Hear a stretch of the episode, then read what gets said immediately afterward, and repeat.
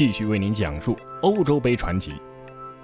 十二年前，欧洲杯在葡萄牙举行，一位意气风发的本土少年在比赛当中尽显风采，变线突破、脚后跟传球、大力抽射，速度与激情的狂飙，屡屡搅乱对手的防线。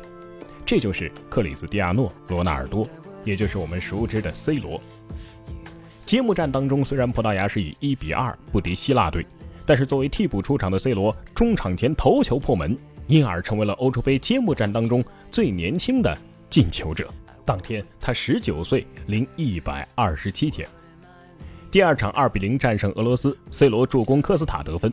四分之一决赛战至点球大战，第三个出场的 C 罗右脚打进球门的左上角。葡萄牙也最终点球六比五击败了英格兰，第三次闯进了四强。半决赛对战荷兰，C 罗表现的也是非常的抢眼。他在第二十六分钟头球破门，帮助球队一比零领先。兴奋的 C 罗脱下球衣庆祝，被主裁毫不客气的罚以黄牌。第五十八分钟，C 罗开出战术角球，队友马尼切破门得分。最终，葡萄牙二比一淘汰了荷兰，历史上首次打进欧洲杯决赛。决赛再战希腊队，面对对手布下的铁桶阵，略显青涩的 C 罗虽然骁勇，却没有能够撕破防线。零比一，葡萄牙与冠军擦肩而过。输掉决赛之后，C 罗哭的是十分的伤心呐。可他其实又创造了一项纪录：十九岁零一百五十天的他，成为了欧洲杯决赛当中最年轻的球员。当年的国际足坛已经有大罗罗纳尔多、小罗罗纳尔迪尼奥这两位超级球员，所以好些球迷啊就把这个刚刚崭露头角的年轻人称作“小小罗”，后来才逐渐改叫 C 罗的。他心高气傲，永不服输。2007到08赛季，C 罗在各项赛事里打进了42个球，其中英超联赛的进球有31个，荣膺最佳射手和欧洲金靴奖。在欧冠联赛当中，他打进了八个球，同样是最佳射手。他也随曼联赢得了英超和欧冠这两座奖杯。但是2008年欧洲杯，C 罗只是在小组赛与捷克的比赛当中攻入了一个进球，这与他在俱乐部的表现反差不小，也因此遭到质疑。不过，凭借在俱乐部当中的出色表现，C 罗还是成为了曼联历史上第一位世界足球先生。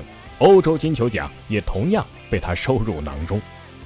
一年之后，C 罗带着八千万英镑的世界第一身价告别了曼联，他在皇马蒸蒸日上。而在欧洲杯赛场，二十七岁的他也显得更加的成熟和耀眼。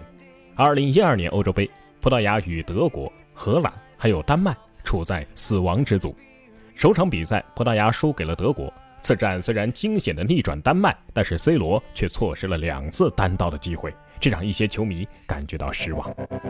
与荷兰的生死之战，面对对手领先的巨大压力，C 罗在第二十八分钟反越位成功，单刀球推射破门，漂亮的扳平了比分。下半场他又晃过范德维尔之后劲射，球队二比一逆转晋级。单场比赛进两球，C 罗漂亮的回击了此前的质疑和嘲讽。他也成为了葡萄牙队史上第一位连续在五届大赛上都有进球的球员。开足马力的 C 罗在与捷克的四分之一决赛的第七十九分钟的时候带来一记头球破门。就这样，他三届欧洲杯的总进球数已经达到了六粒，在已经结束的十四届杯赛上并列总射手榜的第三位。在半决赛当中，C 罗六次射门，次数无人能及，但是无奈的是运气总是差了那么一点儿。葡萄牙与西班牙一百二十分钟互交白卷，更加遗憾的是，在点球大战当中，C 罗还没来得及上场，葡萄牙就以二比四告负。壮志未酬的 C 罗只能无奈地摇头。八年时间，欧洲杯和世界杯五次出征，C 罗虽然竭尽全力，但却没能与队友一同迎来冠军。今年三十一岁的 C 罗已经三次荣膺金球奖，四获欧洲金靴奖，四次夺得欧冠最佳射手。他极其渴望能够为国家队赢得大赛的桂冠。在正在进行的2016年欧洲杯小组赛第一轮一场已经结束的比赛当中，葡萄牙是以1比1被首次杀入世界大赛的冰岛队给逼平了。这场比赛是 C 罗第127次为国出战，这已经追平了飞哥保持的葡萄牙纪录。这也是他第十四次出战欧洲杯决赛圈，只比图拉姆和范德萨保持的记录少两场。如果在这届比赛当中，C 罗能够进球，他就将成为首位在四届欧洲杯决赛圈当中都能够进球的球员。就在这场比赛的第三十一分钟，葡萄牙取得了领先，这是欧洲杯历史上的第六百个进球。但可惜的是，进球者并不是 C 罗。戈麦斯在右路与队友踢墙配合之后低传，纳尼前点小禁区线上推射入近角，一比零。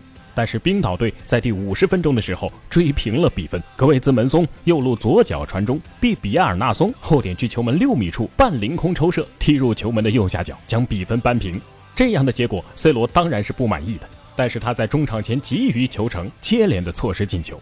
先是离球门六米处头球攻门被门将得到，紧接着两次任意球射门都被人墙给封堵。C 罗这场比赛射门十一次，是本届赛事最多的。即使是在欧洲杯三十六年的历史上，单场射门最多的球员前两名都是 C 罗。之前我们说到，他在二零一二年对荷兰这场比赛就射门达十二次。在接下来葡萄牙对阵奥地利的比赛的时候，C 罗已经是第一百二十八次代表国家队出场，这已经超过了飞哥的一百二十七场。创造了葡萄牙队的出场纪录。在这场对决当中，葡萄牙在第二十九分钟已经非常接近破门了。C 罗战术角球开出之后，戈麦斯左路传中，纳尼前点距球门九米的地方头球攻门，结果击中了门柱。葡萄牙队主教练希望纳尼和夸雷斯马能够帮助 C 罗分担进球的任务，但是这俩兄弟在今年一月份以来的三十五场国家队的比赛当中，一共只打进了五个进球，效率之低令人啧舌。但是比赛进行到七十八分钟的时候，C 罗获得了一个点球机会，戈麦斯左路传中，C 罗摆脱了辛特雷格尔的阻挡之后，被对方从身后给拉倒，主裁判李佐利判罚了极刑。这次点球机会可是葡萄牙在欧洲杯的历史上的首例点球，C 罗亲自操刀骗过门将之后推射，球击中了左门柱。就这样，葡萄牙队在第二场比赛当中零比零被奥地利给逼平了。在第二场比赛结束之后，C 罗仍然没有进球入账，但是他并不在意这种进球荒，并且说道：“射手榜上没有你的名字，这很正常。”葡萄牙队在周日的训练当中开了一个小的会议，而 C 罗就是在这之后说自己没有进球的问题。尽管有二十脚射门机会和一次点球，但是 C 罗在接受马卡报采访的时候说没有进球只是运气不好。C 罗笑着说：“足球就是我的朋友，但是他有时候并不按照我说的来。”他在此之前，2012年代表国家队的比赛的时候也出现了进球荒。当时他是这么说的：“进球就好比是挤番茄酱，虽然一时没有进球，但是之后进球总会来的。”今年的欧洲杯很有可能是 C 罗的最后一次欧洲杯之旅了。他的荣誉室里拥有三个欧冠冠军和三个金球奖奖杯，但是他还尚未代表葡萄牙国家队在大型杯赛上有所斩获。现在的 C 罗职业生涯已经开始步入末期，他必定渴望能够在本届杯赛上有所突破。今天夜里十二点，在欧洲杯 F 小组的最后一场比赛里，葡萄牙将迎战匈牙利队。我们看 C 罗能否抓住机会，帮助葡萄牙队更进一步。